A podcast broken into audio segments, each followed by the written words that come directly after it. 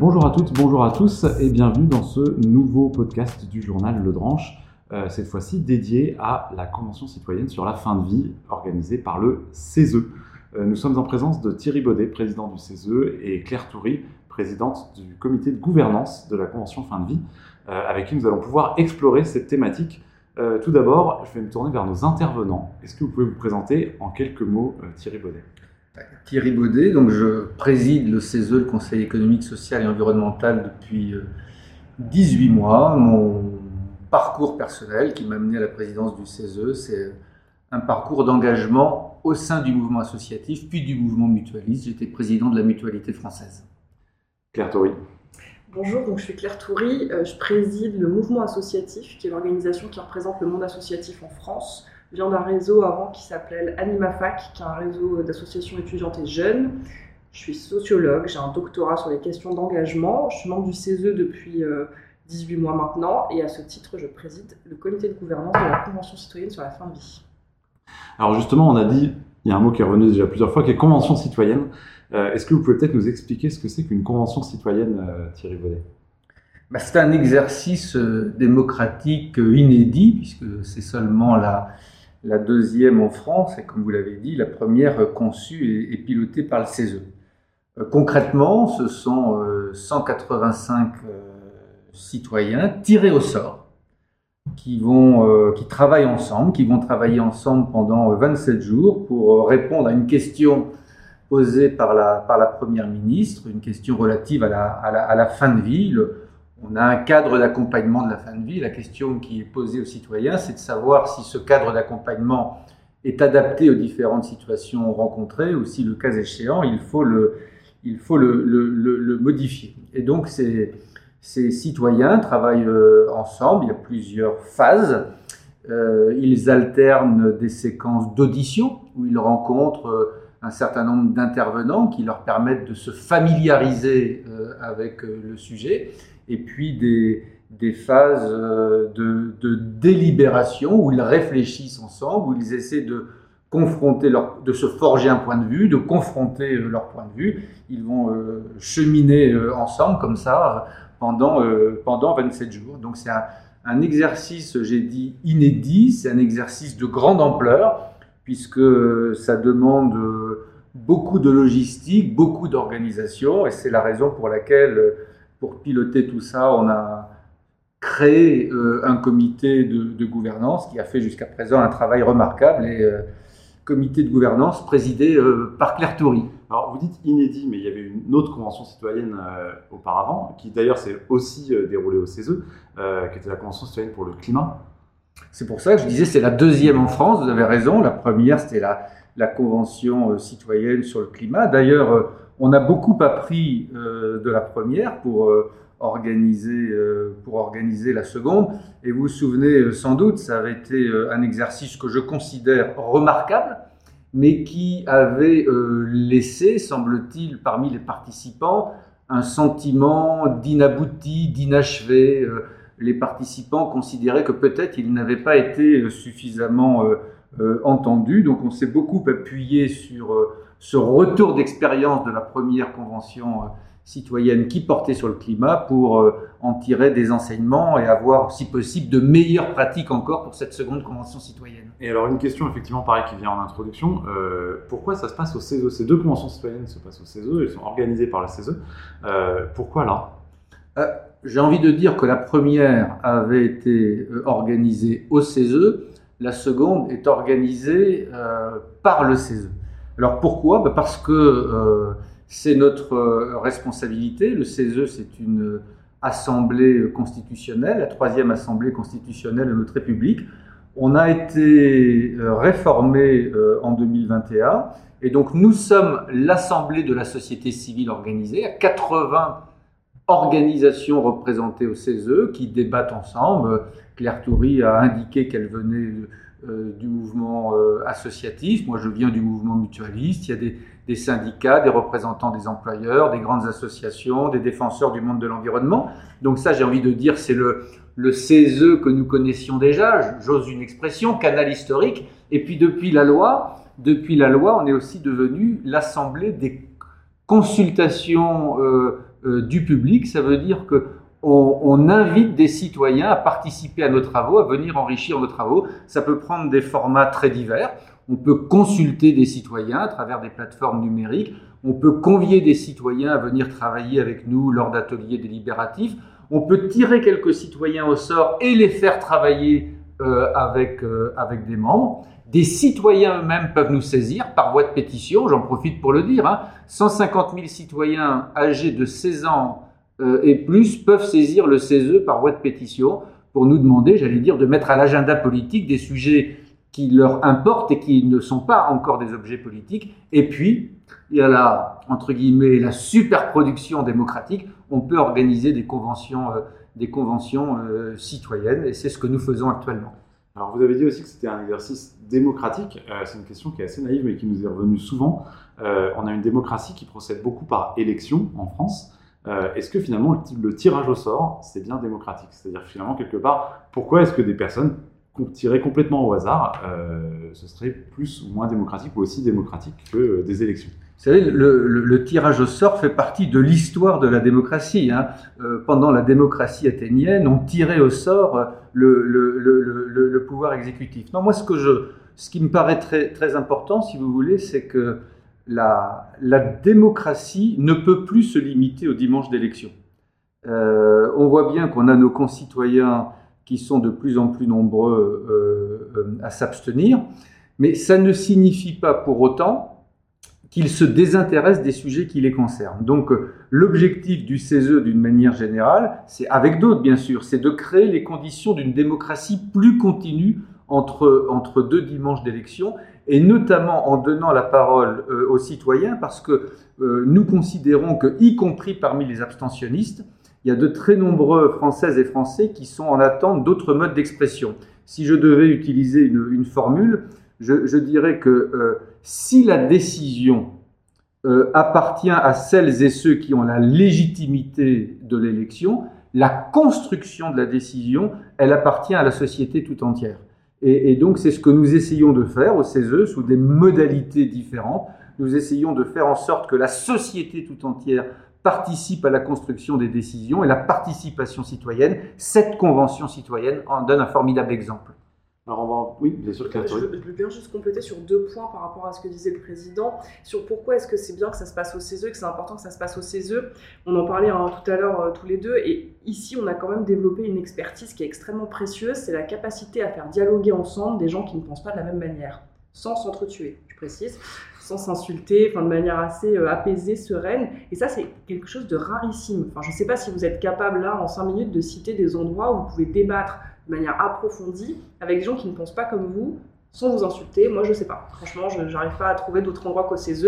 Et, et ça, cette, expertise-là, elle est extrêmement structurante pour nous. Et c'est ça qui permet à cette convention citoyenne de se passer comme elle se passe, à savoir très bien jusqu'ici. Ça, c'est un des premiers points que je voulais ajouter. Et un deuxième point par rapport à la question démocratique. Il n'y a pas de malentendu, en tout cas dans le cadre de cette convention, on n'a pas dit aux citoyens qu'ils allaient faire la loi. On leur a pas dit ça. On, a, on a même plutôt dit le contraire. On a expliqué que voilà, chacun était dans son rôle, mais que ça ne voulait pas dire qu'ils n'étaient pas légitimes. On ne leur demande pas d'être les représentants de tous les Français. On leur demande de venir avec leur expérience, leur expertise, leur vécu, et de le confronter à l'expérience, à l'expertise, au vécu d'autres citoyens, et grâce à ça, de construire une réponse qui va éclairer la décision publique de manière extrêmement importante, puisque, euh, comme le disait Thierry Baudet, euh, dans un, dans un contexte où les gens votent de moins en moins, moi si j'étais euh, représentant politique, j'aurais tendance à écouter ce que les citoyens qui ont travaillé pendant 27 jours auront à dire. Euh, et justement, alors venons-en au, sujet, euh, qui, est la question de la fin de vie. Pourquoi est-ce que la question de la fin de vie se pose à nouveau et aujourd'hui dans le débat de société finalement? Comment est-ce que c'est arrivé? Euh, Pourquoi cette question-là et pourquoi à ce moment-là? Alors, moi, il me semble qu'il y a un débat national qui, s'est ouvert avec, je le marque, hein, il faut, si on doit donner un moment, avec l'avis le, du Comité consultatif national d'éthique euh, qui a été remis, si je ne dis pas de bêtises, en septembre. J'ai toujours un doute entre juin et septembre, mais bon, en tout cas, on va dire début d'année euh, scolaire. ce débat national, il s'ouvre, donc il, permet au président de la République de dire qu'il euh, faut qu'il y ait un travail approfondi qui ait lieu sur la question de la fin de vie. On peut peut-être rappeler en quelques mots qu'est-ce qu'il disait ce, cet avis Alors, l'avis du Comité consultatif national d'éthique, l'avis 139, pour la première fois, ouvre une porte, une petite porte, euh, à la possibilité de légaliser une aide active à mourir euh, dans, le, dans des cas très particuliers de souffrance euh, réfractaire, on va dire, euh, et, ça ne se limite pas à la toute fin de vie qui permet, que permet déjà la loi Castellonetti, puisque la loi Castellonetti dit qu'une sédation profonde et continue est possible pour les personnes en fin de vie. La question de la fin de vie étant à définir, ça veut dire quoi? Quelques jours, quelques semaines? Bon, ça c'est un, débat. Euh, et donc, le, le, comité consultatif national d'éthique ouvre une porte, dit que voilà, c'est peut-être le moment d'avoir cette réflexion, d'avoir ce débat. Ce débat, il est alimenté par tout un tas de parties prenantes, puisque les acteurs de terrain euh, ont des discussions, les professionnels de santé ont des discussions, le CESE a des discussions aussi, puisque nous, en interne, il y a une commission de travail, une commission temporaire qui travaille aussi sur le sujet, et euh, la Convention citoyenne permet de produire euh, la, contribution citoyenne à ce débat national sur la fin de vie. Et donc pourquoi maintenant? Parce qu'il y a eu cet avis du, du, CCNE, mais aussi sans doute parce que c'est un débat qui dure depuis maintenant très longtemps quand même, quand on y pense.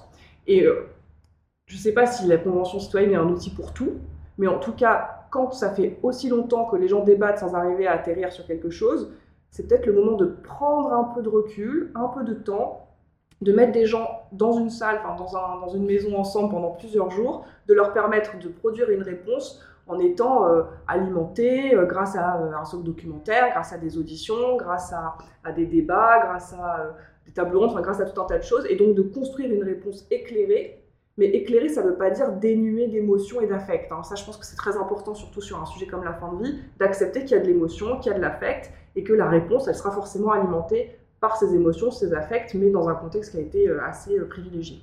Moi, je voudrais ajouter quelque chose sur l'émotion, l'affect. Euh, Claire a raison, parce que la, fin de vie, finalement, c'est un sujet qui nous concerne toutes et tous.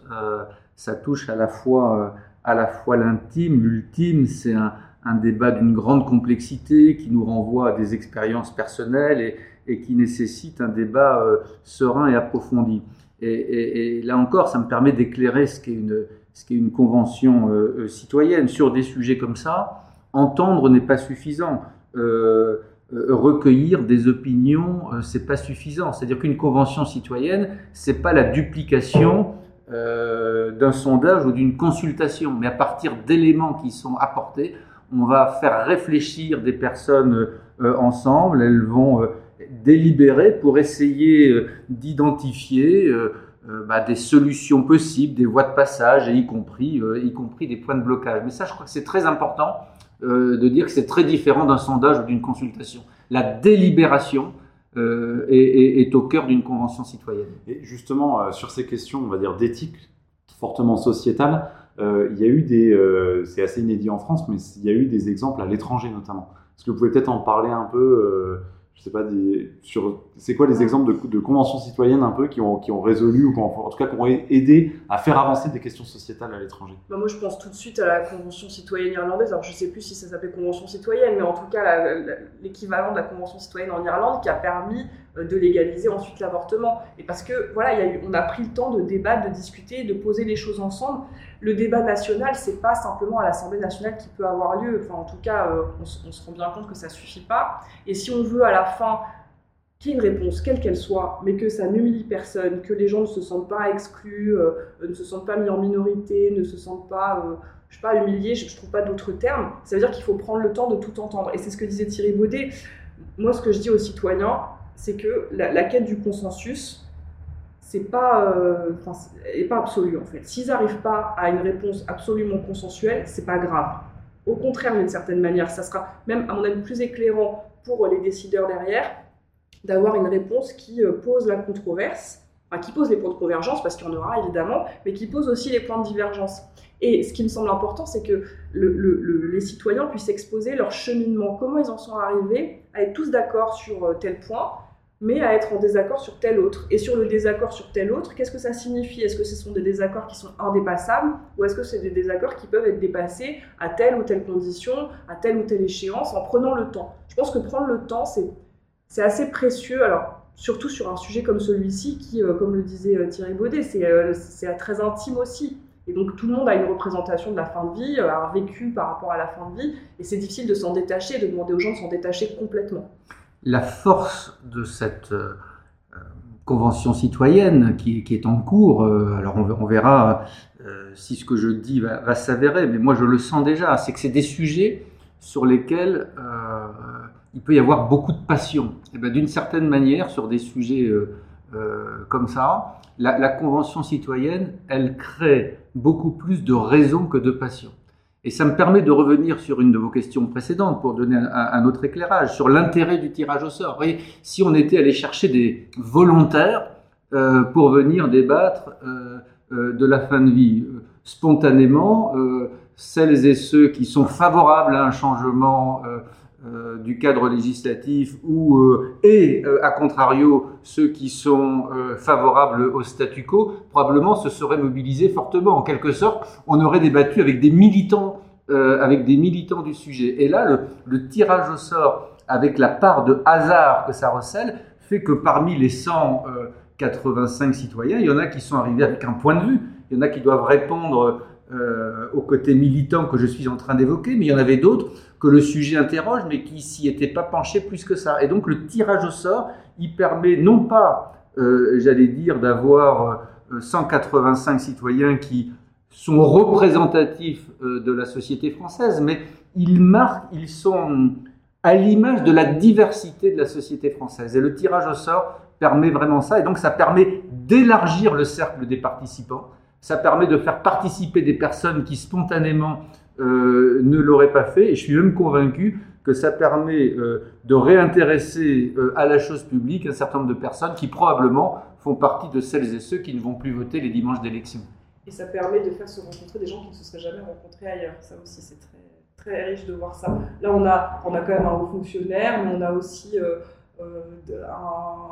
ouvrier. Voilà, je ne sais pas si ce serait croisé dans d'autres moments. On a des gens de tous les âges, de toutes les, de toutes les régions qui se retrouvent. Et c'est, c'est incroyable en fait de voir ça. Franchement, c'est une chance incroyable de pouvoir observer ça. Euh, moi, je trouve que ça donne beaucoup d'espoir sur le fait de pouvoir régénérer notre démocratie, qu'il y a des outils qui existent pour régénérer notre démocratie.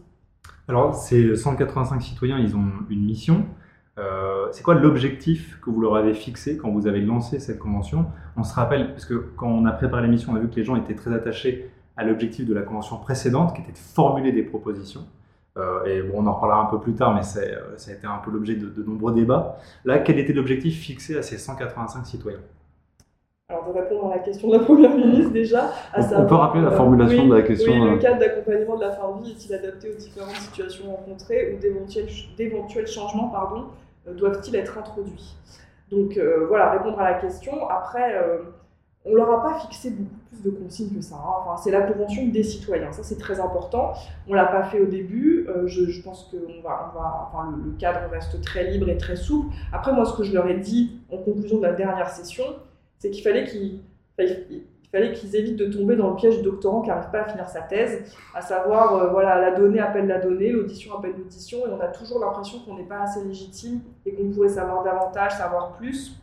Et certains m'ont dit, mais il faut qu'on fasse aussi bien que le CCNE. Il faut qu'on produise un avis aussi qualitatif que celui du CCNE. Ce que je trouve assez euh, louable hein, comme objectif, mais sauf que ce n'est pas le CCNE.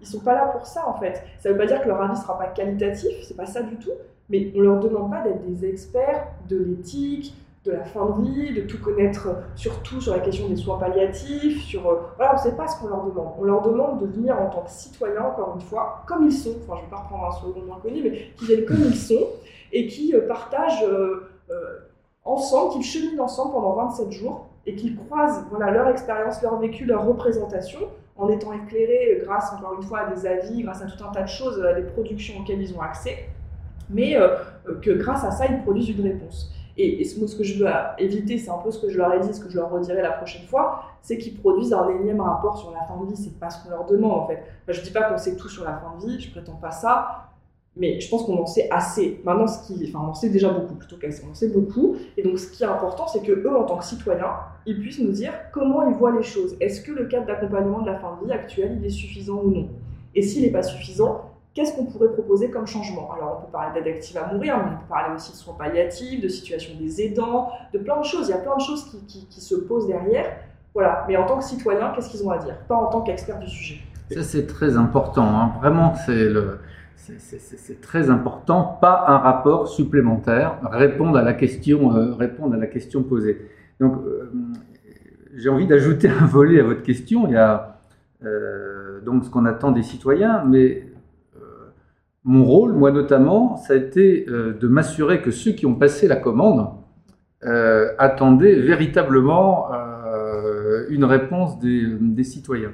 Et, c'est la raison pour laquelle, d'ailleurs, comment, on fait ça? Bah, bah, bah, On s'assure avant d'organiser, avant d'organiser la convention citoyenne, on, on s'assure que c'est une vraie commande sincère et qu'on a envie de tenir compte de la vie des citoyens. Comme je l'ai dit tout à l'heure, ce ne sont pas les citoyens qui font la loi. Hein. Le dernier mot, il appartient à celles et ceux qui ont la légitimité de l'élection. Mais pour autant, on veut euh, s'assurer euh, que, que, le questionnement est, sincère et qu'une suite sera donnée aux travaux des citoyens. Alors, on essaie de s'en assurer euh, avant, auprès du président de la République, de la première ministre, de son gouvernement.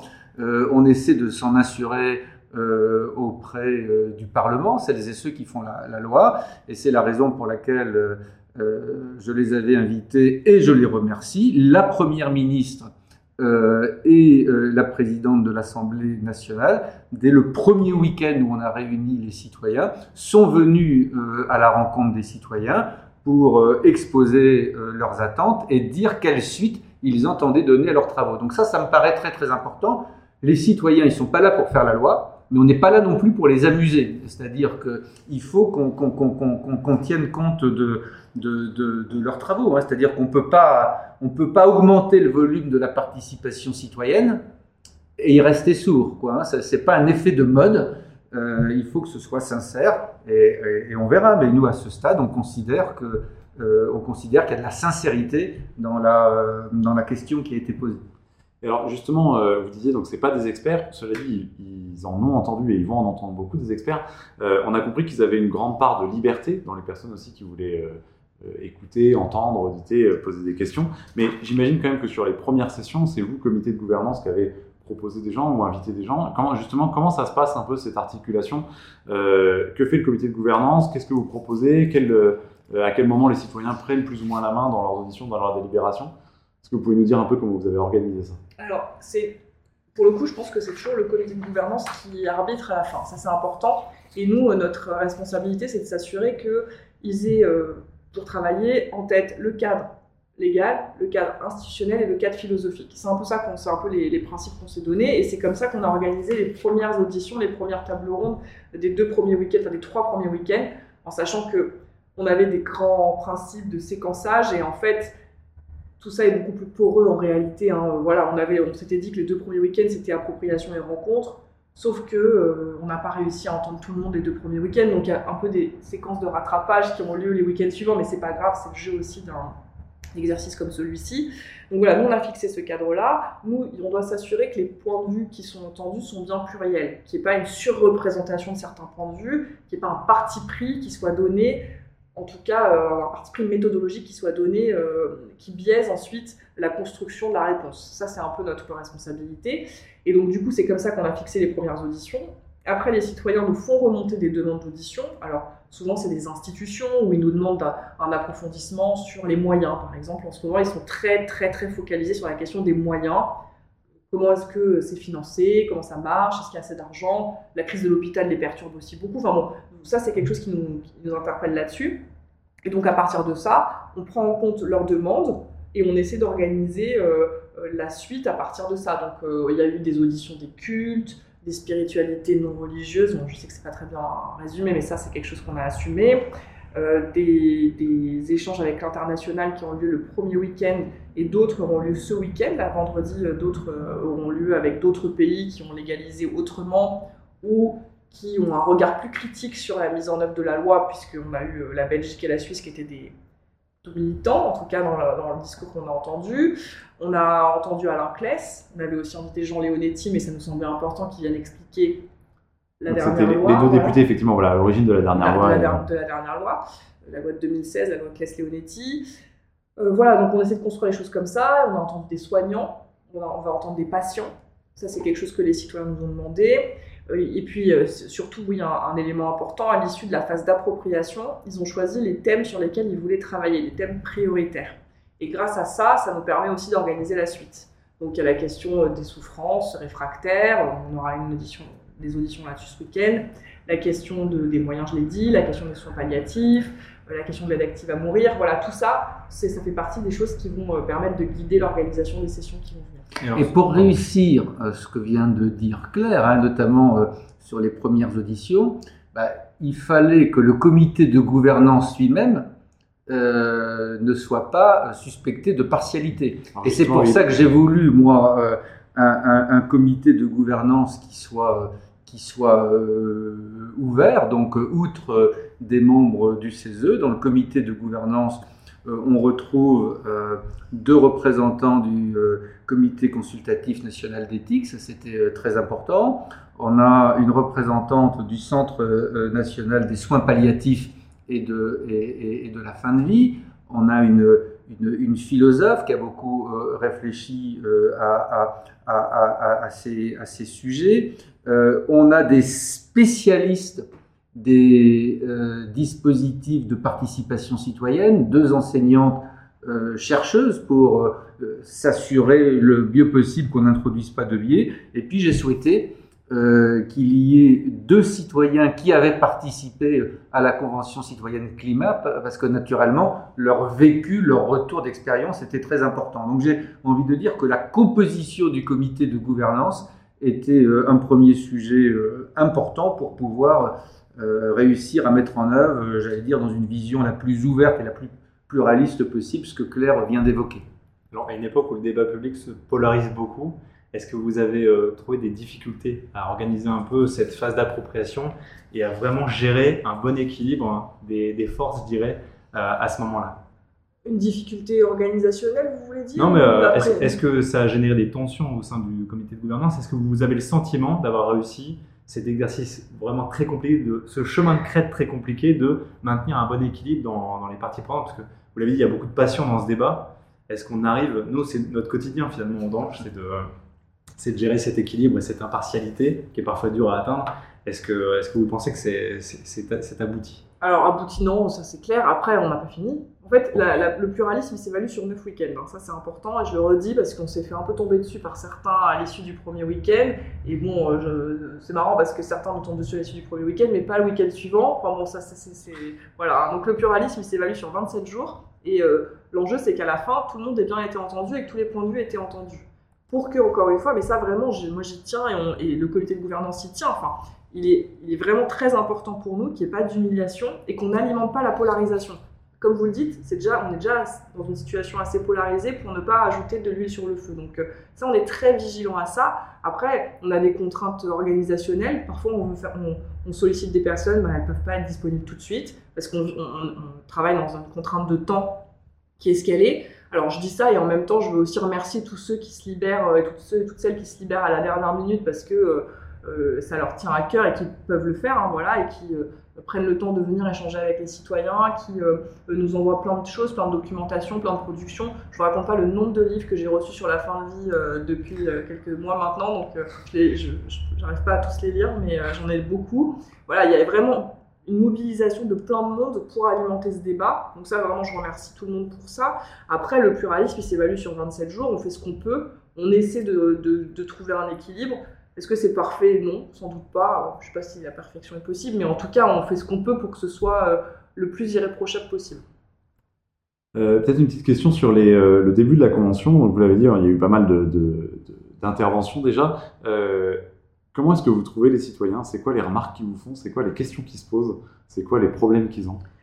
Moi, je les trouve incroyables. Franchement, je, suis hyper admirative de ça. Et, surtout, ce qui me. Mais ça, vous allez dire que c'est un peu naïf, mais je trouve ça incroyable de voir des gens qui passent du temps ensemble, qui sont hyper respectueux. Enfin, vraiment, alors euh, du coup, euh, ça en dit long sur les autres gens gens que je peux côtoyer par ailleurs. Non, mais je plaisante, mais, mais ils sont hyper respectueux les uns avec les autres. Ils sont très attentifs à pas se heurter. Et en même temps, on en parlait avec les équipes qu'organisent, ils sont arrivés ici, et un des premiers trucs qu'on leur a demandé, c'est s'ils avaient été ou non confrontés à une situation de fin de vie récente, ou moins récente d'ailleurs, et comment ils appréhendaient le sujet. Et donc ils sont arrivés, et une des premières choses qu'ils ont fait, c'est partager avec des inconnus quelque chose d'hyper intime. Et sans doute des choses qu'ils n'ont pas partagées avec leurs proches. C'est ça qui a... Et donc, du coup, ils ont créé un, un cadre de confiance en se partageant quelque chose d'aussi intime, sans doute parce qu'ils ne se connaissaient pas et qu'ils ne se reverront peut-être pas après, voilà.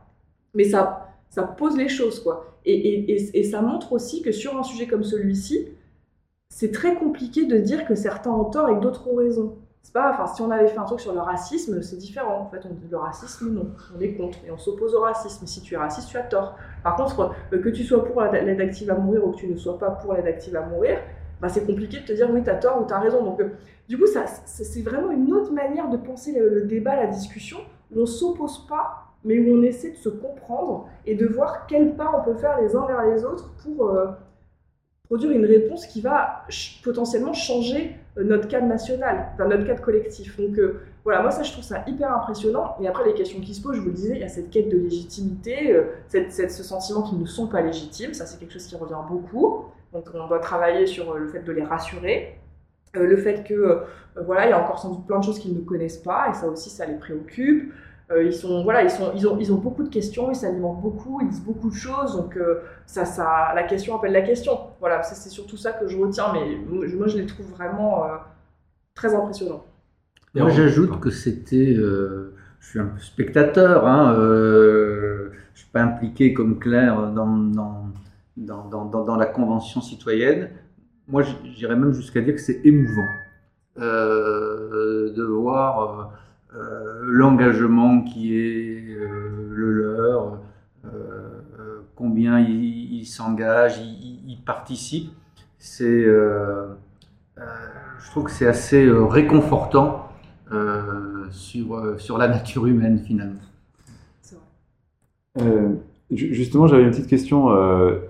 Une fois que la Convention aura présenté ses conclusions, et donc j'ai compris qu'on ne savait pas encore exactement la forme finale qu'elles auront, euh, qu'est-ce qui se passera? Vous vous disiez au début, on essaie d'avoir des assurances, de voir une certaine sincérité de la part des personnes qui, posent les questions. Euh, qu'est-ce qui se passera après cette convention citoyenne sur la fin de vie? Alors, je ne peux pas vous donner les modalités euh, précises aujourd'hui, mais les, conclusions ou les préconisations de la convention citoyenne seront remises et présentées et remises et présentées au pouvoir exécutif. Donc euh, on verra comment le président de la République, qui était à l'initiative euh, de ce débat national, et la Première ministre qui a posé euh, la question aux citoyens comment ils vont souhaiter qu'on organise la, restitution, mais il est d'ores et déjà prévu qu'il y aura une restitution au pouvoir exécutif. J'ajoute qu'au sein du gouvernement, il y a deux ministres qui sont plus spécifiquement euh, très attentif euh, euh, à ce débat national. C'est Madame Firmin Lebaudot et Monsieur Véran, donc avec qui on a des, échanges réguliers sur le développement des travaux de la Convention citoyenne. Et puis, ce sera remis aussi au Parlement. Je, le disais, la présidente de l'Assemblée nationale est venue à la rencontre des citoyens. On se souvient que lors de la mandature précédente, il y avait eu des, euh, proposition de loi qui avait été imaginée à l'Assemblée nationale.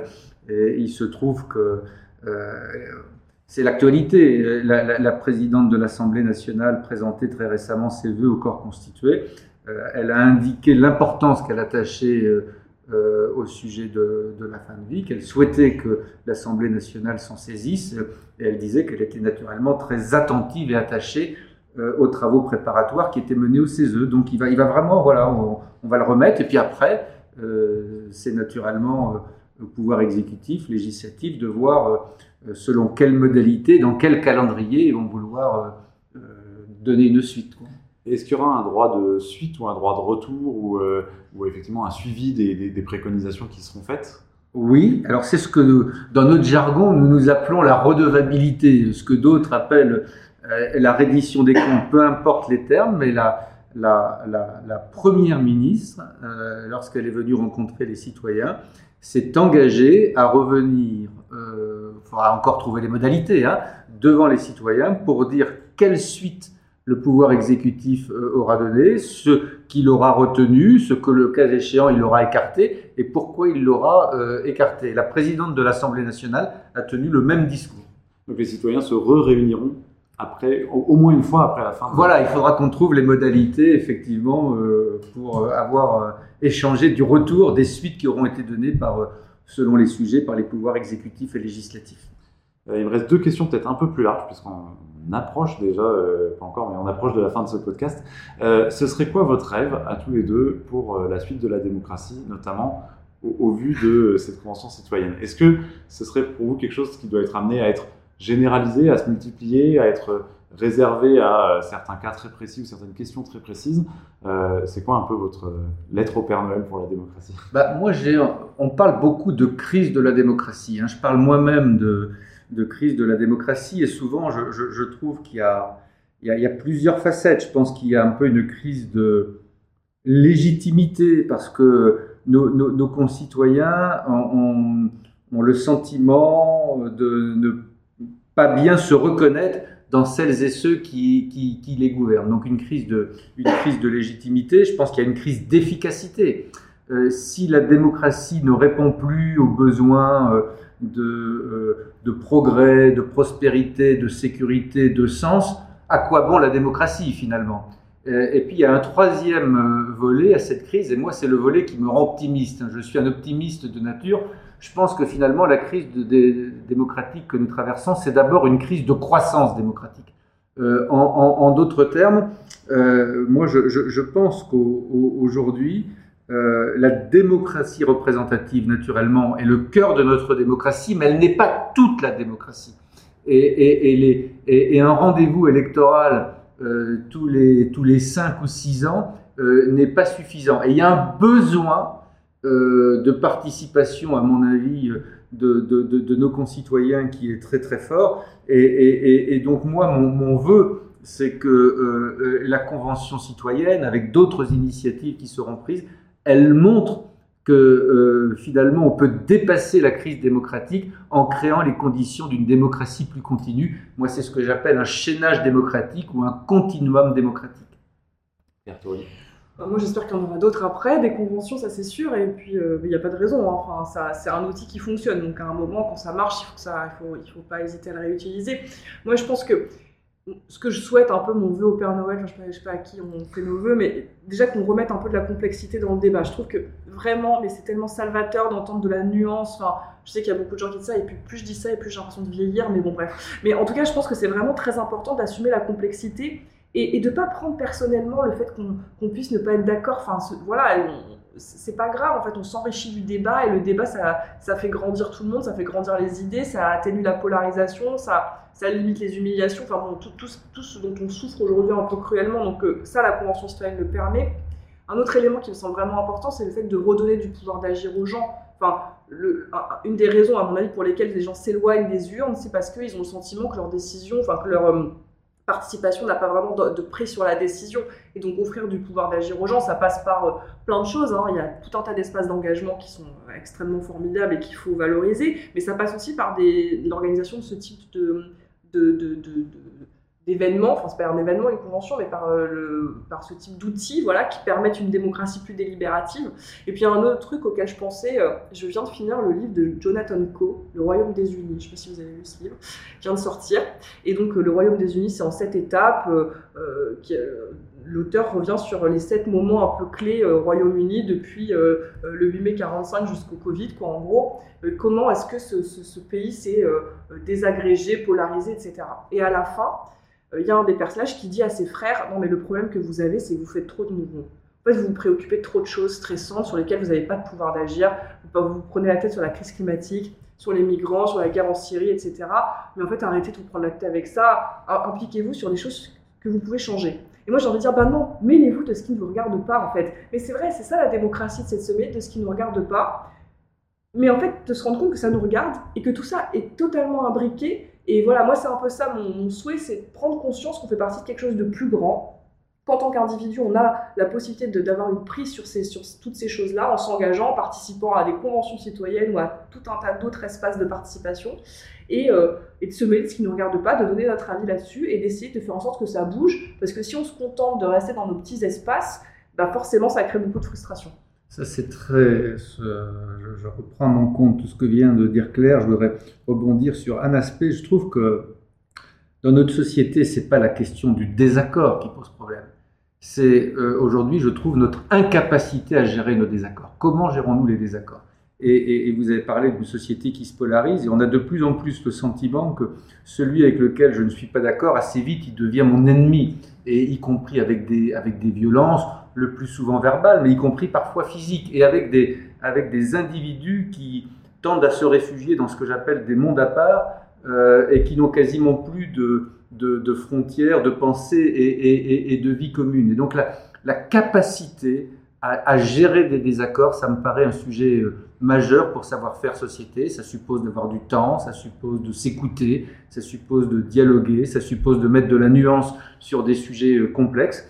Et, je trouve que euh, la, culture et le savoir-faire du CESE, c'est spécifiquement ça. Comme le disait Claire tout à l'heure, les CESE sont, euh, avant même de parler des citoyens, sont 80 organisations qui sont représentées au CESE. Mais 80 organisations qui représentent des intérêts particuliers, des intérêts différents. Et nous, la particularité du CESE, c'est que quand on commence à regarder un sujet, on le regarde avec des intérêts divergents, depuis des endroits différents. Et nous, toute notre énergie, on la met à essayer de s'écouter, de se comprendre et de chercher des voies de passage. Je trouve que de ce point de vue-là, c'est une belle alternative à la polarisation trop forte où on a le sentiment dans notre pays que pour exister, il faut se distinguer jusqu'à se séparer. Bah, nous, on ne nie pas les différences, on ne nie pas les désaccords, mais d'une manière générale, on cherche des voies de passage qui puissent nous permettre de, de nous rassembler et de vivre ensemble. On a créé le branche effectivement il y a 7 ans sur ce constat précis, donc on ne saurait que être d'accord avec vous. Euh, des, deux questions très concrètes pour terminer.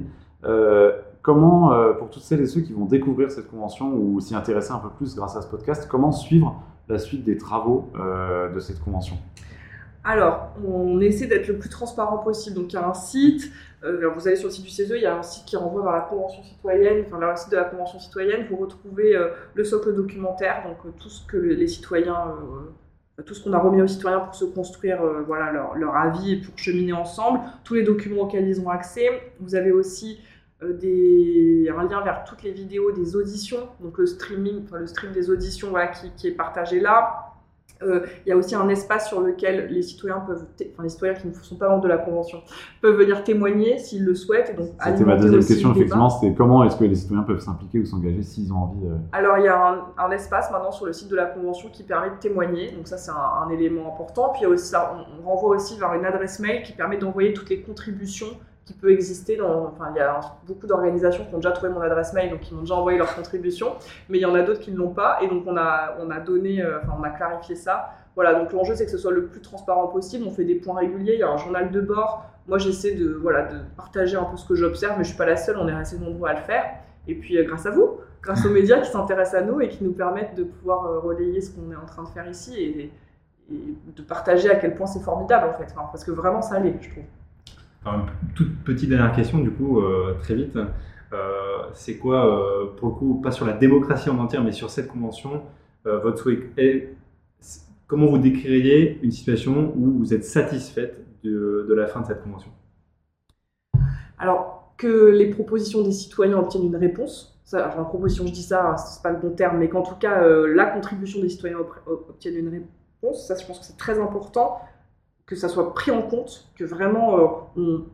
Enfin, c'est ce qu'on disait, en fait, la situation démocratique, elle est quand même assez préoccupante. Alors, si en plus on demande à des gens de travailler et que ça sert à rien, ça, ça sert à rien. En fait, la démocratie participative, c'est utile à condition qu'il euh, y ait une redevabilité qui soit claire. Donc ça, c'est vraiment très très important. Je pense qu'il faut le dire et le redire, et on le redira. Enfin, le président du CESE va le faire, ça c'est clair. Mais je pense qu'il y a beaucoup de gens qui aussi vont, euh, vont se mobiliser pour qu'il euh, y ait une réponse qui soit apportée. Moi, ce qui m'importe, c'est que la controverse, elle soit posée. Je trouve que ce serait vraiment génial, en fait, que la réponse, elle prenne la forme d'une controverse. Alors, c'est pas moi qui vais décider pour le coup, mais j'espère que ça sera clair et que les gens enfin, les citoyens auront la possibilité de, d'exprimer euh, euh, leurs divergences. Et ça, je trouve que c'est vraiment très éclairant en fait de savoir qu'il y a des points sur lesquels il y a des désaccords. Mais c'est pas juste de savoir qu'il y a des désaccords, c'est de comprendre les désaccords parce que forcément ça éclaire la décision publique derrière et c'est aussi une manière d'organiser les futures conventions et d'organiser les travaux. Euh, euh, qui pourront être produits ensuite. Donc voilà, ça c'est un autre élément qui me semble important. Et troisième élément, mais ça bon, je sais que c'est impossible, mais j'espère que personne ne sera frustré à la fin. Voilà, c'est quelque chose qui m'importe, même si la démocratie c'est aussi décider, et la décision ça implique qu'il y ait euh, des gens qui ont ce qu'ils veulent et d'autres qui n'ont pas, qui pas ce qu'ils veulent, mais sans frustration, sans humiliation, sans alimenter la polarisation. On touche à la fin de ce podcast. Un immense merci euh, Thierry Baudet et Claire Toury euh, d'avoir participé et euh, c'est une thématique qu'on filera dans les prochains épisodes de cette série de podcasts. Merci à tous les deux. Merci.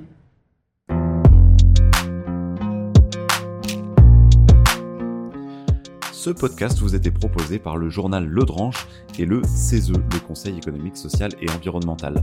C'est le premier épisode d'une série dont le but est de vous faire découvrir ce moment démocratique unique qu'est la Convention citoyenne sur la fin de vie.